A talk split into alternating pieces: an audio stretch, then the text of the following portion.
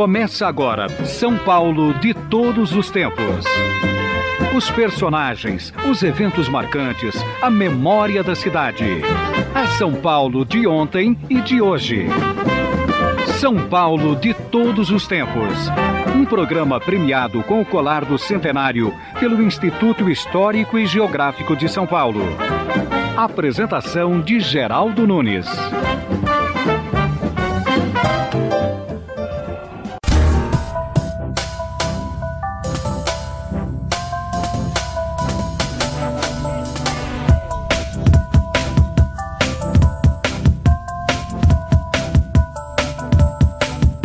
Que todos os anos montamos a árvore de Natal? São muitas as versões que explicam essa tradição que nasceu na Alemanha, ao que tudo indica. Martim Lutero, responsável pela reforma protestante ocorrida no século XVI, certa vez utilizou um pinheiro e o enfeitou com velas. Queria mostrar às crianças, como evangelizador, como estava iluminada a noite em que Jesus nasceu.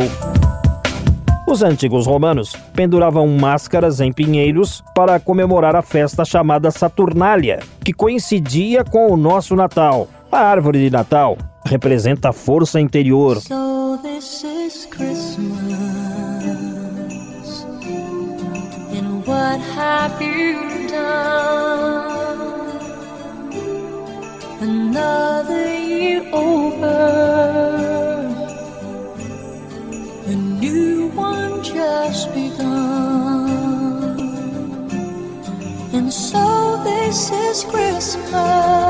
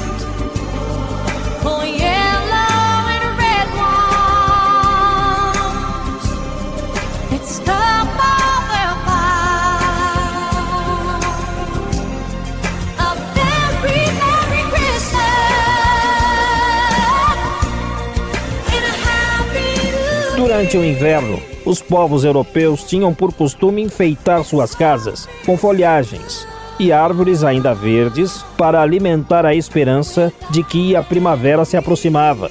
Sob o ponto de vista religioso, a árvore de Natal, toda verde, é sinal de vida. As bolas penduradas significam os bons frutos oferecidos por Jesus à humanidade. Já as velas representam a presença de Cristo como luz, que ilumina o caminho dos homens e aquece os nossos corações. O hábito de armar árvores sempre foi popular entre os germânicos. No mundo, a prática ganhou impulso a partir de 1841, quando o príncipe Albert montou uma árvore de Natal no Palácio Real Britânico e os súditos passaram a imitá-lo. So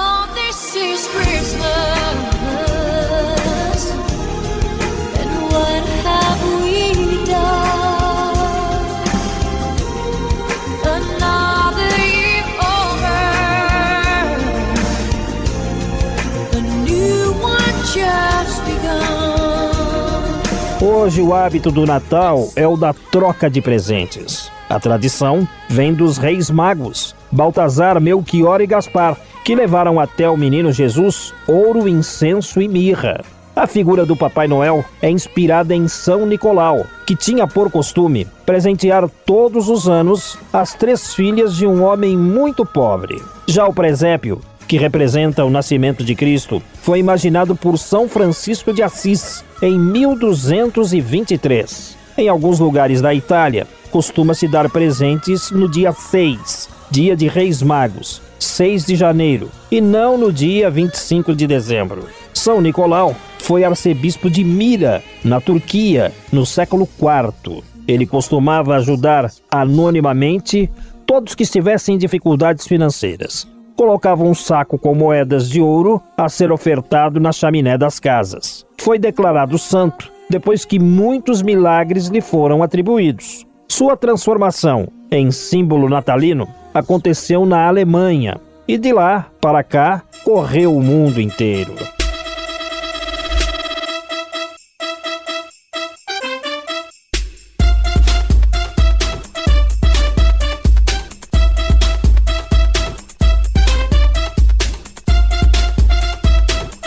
Nos Estados Unidos, entretanto, mudaram o endereço do Papai Noel e o enviaram para Lapônia, na Finlândia, ao lado do Polo Norte. Os norte-americanos fantasiaram o Papai Noel para alegrar as crianças. Ele vive com sua esposa, a Mamãe Noel, incontáveis elfos mágicos e oito ou nove renas voadoras. Os elfos fazem os brinquedos na oficina e as renas puxam o trenó voador guiado pelo Papai Noel, que distribui os presentes na noite de Natal. Surgiu entre os educadores já há algumas décadas certa oposição a quem ensine as crianças a acreditar em Papai Noel. Alguns cristãos dizem também que o bom velhinho, na verdade, desvia as crianças das origens religiosas e do propósito verdadeiro do Natal. Outros críticos sentem que Papai Noel é uma mentira elaborada e eticamente incorreto aos pais ensinarem filhos a crer em sua existência.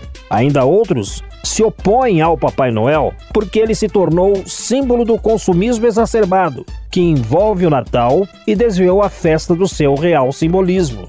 Seja o que for, o dia do Natal ainda serve de momento para reflexão, alegria e confraternização. Sendo assim, Feliz Natal!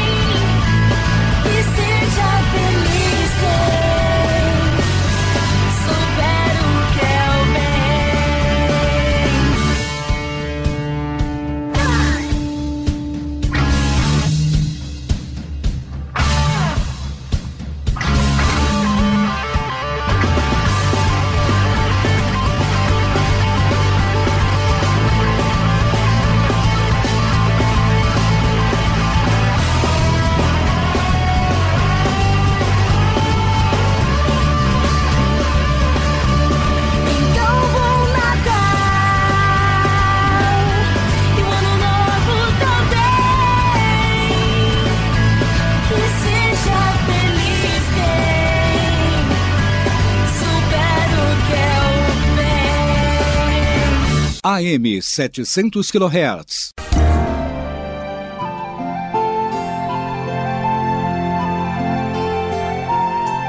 No calendário cristão, o Natal simboliza o nascimento do menino Jesus, fato este que sinaliza o momento da confraternização.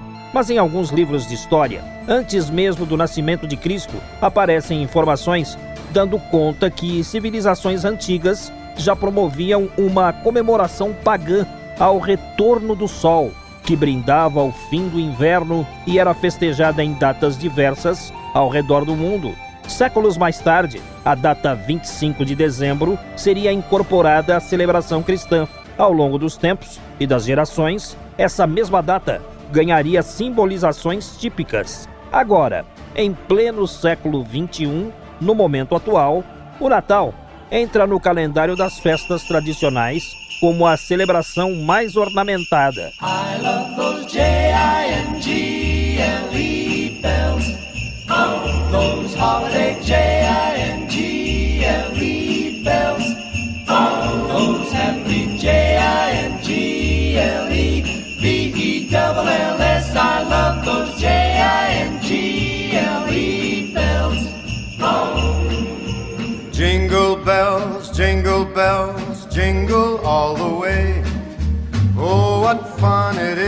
Ride in a one horse open sleigh. Jingle bells, jingle bells, jingle all the way. Oh, what fun it is to ride in a one horse open sleigh. Dashing through the snow in a one horse open sleigh. Doodle. O'er the fields we go, Doodle. laughing all the way. Doodle. Bells on bobtail ring, making our spirits bright. What fun it is to ride and sing a sleighing song tonight. Mas de onde veio a ideia da troca de presentes no Natal? Existem versões sobre isso. A primeira delas, de fundo religioso, diz que o menino Jesus, ao nascer, foi visitado e presenteado por três reis magos que trilharam o caminho da manjedoura seguindo uma estrela guia. Ao trocar presentes, as pessoas estariam repetindo a atitude positiva daqueles reis.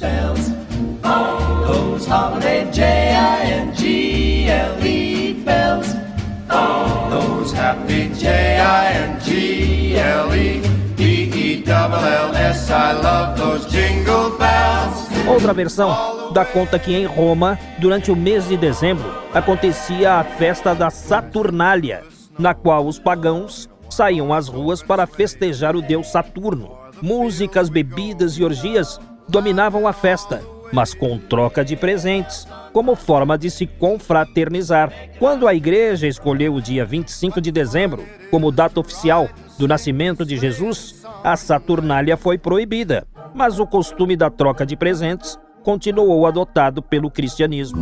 I don't want a lot for Christmas. There is just one thing I need. I don't care about the presents underneath the Christmas tree. I don't need to hang my stocking there upon the fireplace. Santa Claus won't make me happy with a toy on Christmas Day. I just want you for my own, more than you could ever know.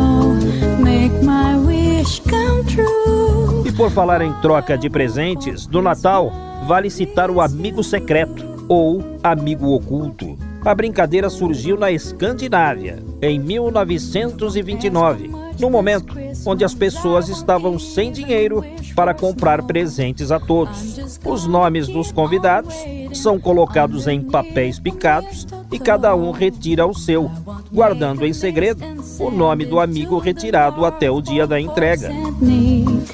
I won't even stay awake to hear those magic click. Cause I just want you here tonight, holding on to me so tight. What more can I do? Ocorre que o tradicional amigo secreto de fim de ano já não está mais trazendo a mesma emoção.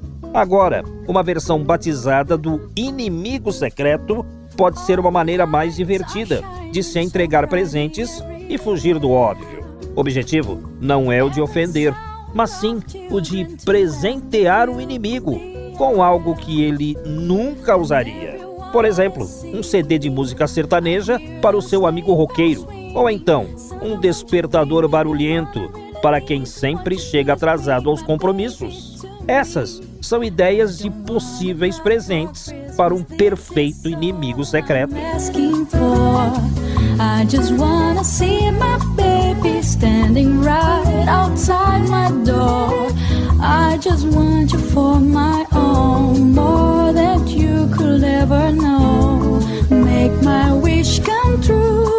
O mais importante é manter o bom humor, sem, é claro, perder o amigo. E seja feliz. Vamos ao intervalo. São Paulo de todos os tempos. Uma viagem ao coração da cidade grande.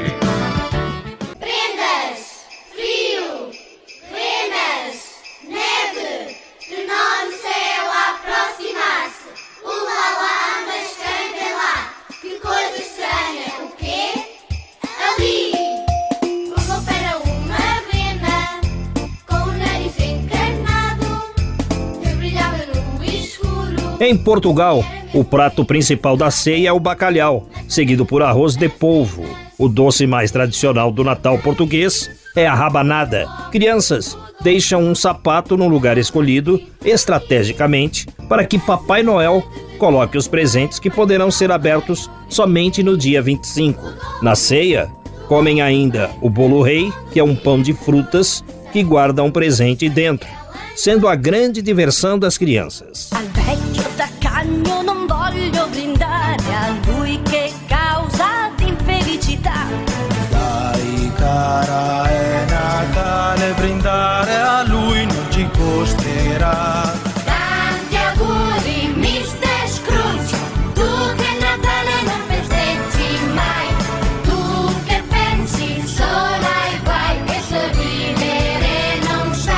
Em algumas regiões da Itália, a entrega de presentes só acontece no dia 6 de janeiro, dia de Reis, em lembrança à visita dos Reis Magos ao Menino Jesus. Em todas as igrejas são montados presépios. Na ceia são servidos peixes e massas. Diz uma lenda que os Reis Magos pararam durante a viagem de ida a Belém e pediram comida e abrigo a uma velha senhora que negou ajuda. Continuaram então a viagem, mesmo com fome e cansados. A velha senhora, porém, se arrepende, mas os Reis Magos já estavam longe. Ela saiu a procurá-los e a busca foi se tornando cada vez mais intensa, até se transformar em uma lenda. Essa é a história de Befana, que procura o menino Jesus. Às vezes, ela aparece como rainha, em outras, é uma fada, ou então é velha ou bruxa. O Natal na Itália tem tradições. Buon Natale!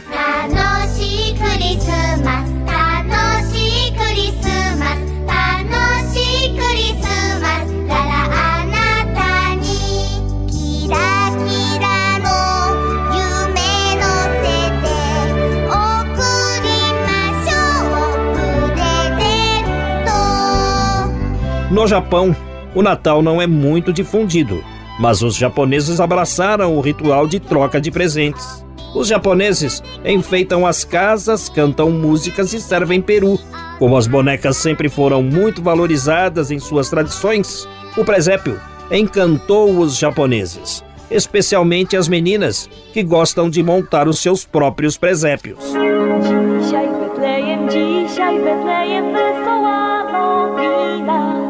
Że Panna czysta, że Panna czysta porodziła syna.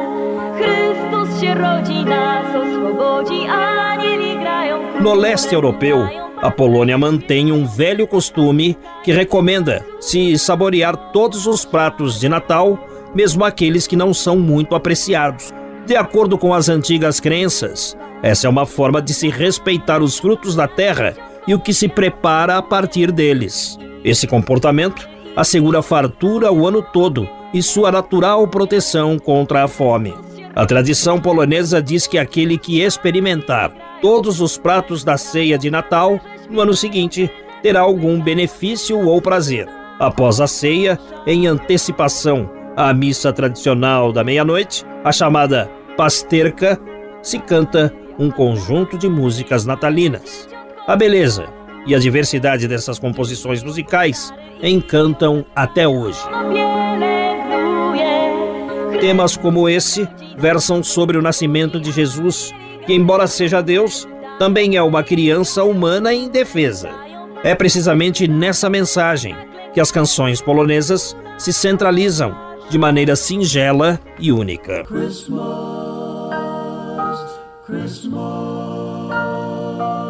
Esse é Elvis Presley cantando Santa Claus em Backtown.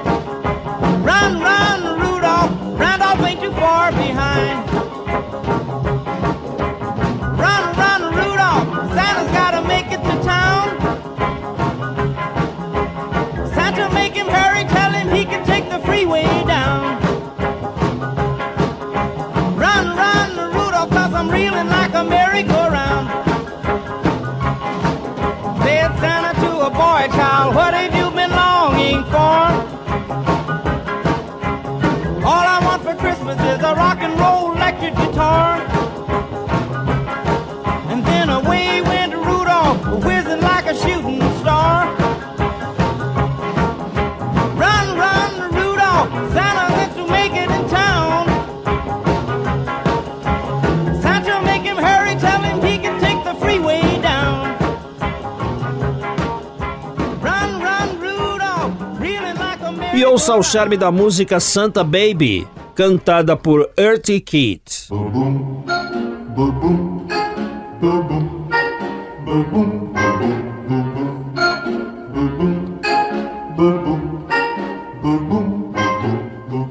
Santa baby, just slip a sable under the tree for me.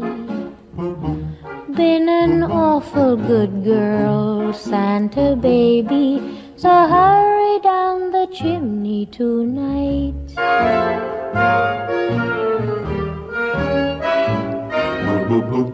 Santa baby, a 54 convertible to light blue. I'll wait up for you, dear Santa baby. So hurry down the chimney tonight.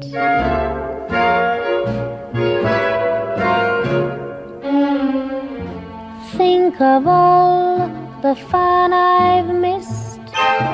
Think of all the fellas that I haven't kissed.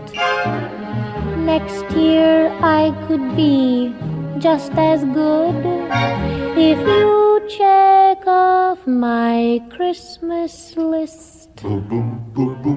Santa baby, I want a yacht and really. Curiosidades. Nunca nos livros bíblicos e em nenhum dos evangelhos alguém definiu como era o rosto de Cristo. O historiador Douglas Michalani se propôs a buscar um rosto definitivo de Cristo e passou a pesquisar pinturas e quadros religiosos de pintores renascentistas nas igrejas da Europa. Da pesquisa saiu o livro cujo título é O Rosto de Cristo, com muitas imagens reproduzidas das pinturas pesquisadas. Douglas Michalani cita alguns artistas que pesquisou. Com o decorrer dos anos, no desenvolvimento do Renascimento, Rafael Miguel Ângelo, Leonardo, eles foram dando uma característica própria de Cristo. Muito depois da fase bizantina, ou seja, romana, quando os primeiros artistas ainda com a, influência do, da Idade Média, eles começaram a ilustrar Cristo de uma maneira. E, no entretanto, a figura de Cristo aí, ela não era uma figura suave, aproximando-se de uma figura verdadeiramente humana. O Cristo Pantocrato, por exemplo, do século XII, que eu, eu ilustro no nosso livro, existente no mosteiro de Lagoa Udeira, em, em Chipre, você vê um, um, um, Cristo de figura mais firme, mais rígida, mais menos humana. Cristo expulsa os vendilhões do tempo. Aí ele demonstra em seu rosto poder de decisão enérgica, fisionomia revoltada, determinação, convicção de seus princípios e certeza de sua atitude. Ele nessa figura, é, ele é contrastante com aquela de bondade, amor, sentimento, pureza, ternura, feição, piedade, dedicação tão característica de sua pregação como mensageiro de Deus. Ele expressa um sinal de revolta contra os maus princípios e defende sua pregação aceitando um grande sacrifício. Porém, ele diz: a definição de um rosto ideal caberá ao leitor.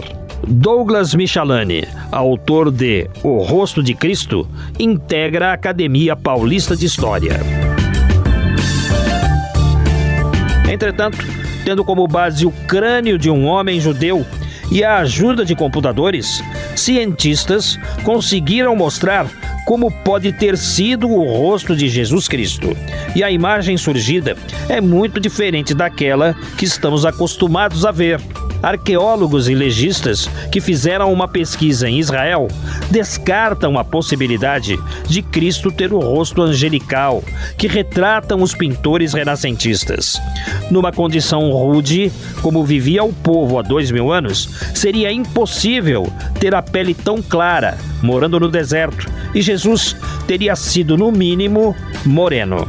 O crânio de um homem que também viveu em Israel no século I foi usado para reconstruir o rosto do cidadão daquela época, com a mesma técnica que se reconstrói em nossos dias o rosto de pessoas mortas em incêndios.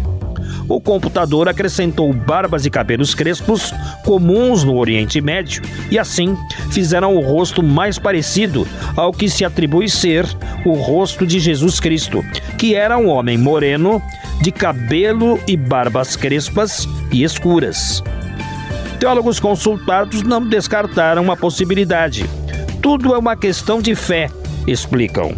O importante é que o povo acredite que ele viveu e esteve entre os homens.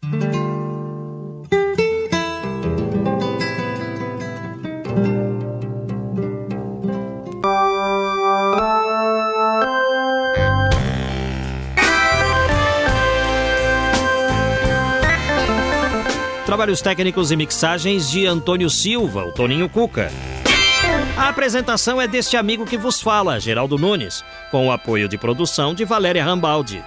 Sendo assim, até lá!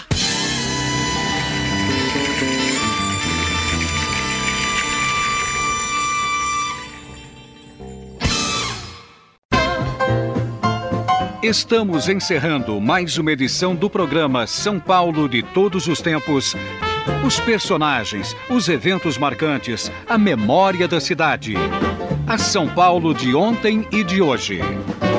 São Paulo de todos os tempos. Um programa premiado com o colar do centenário pelo Instituto Histórico e Geográfico de São Paulo. Apresentação de Geraldo Nunes.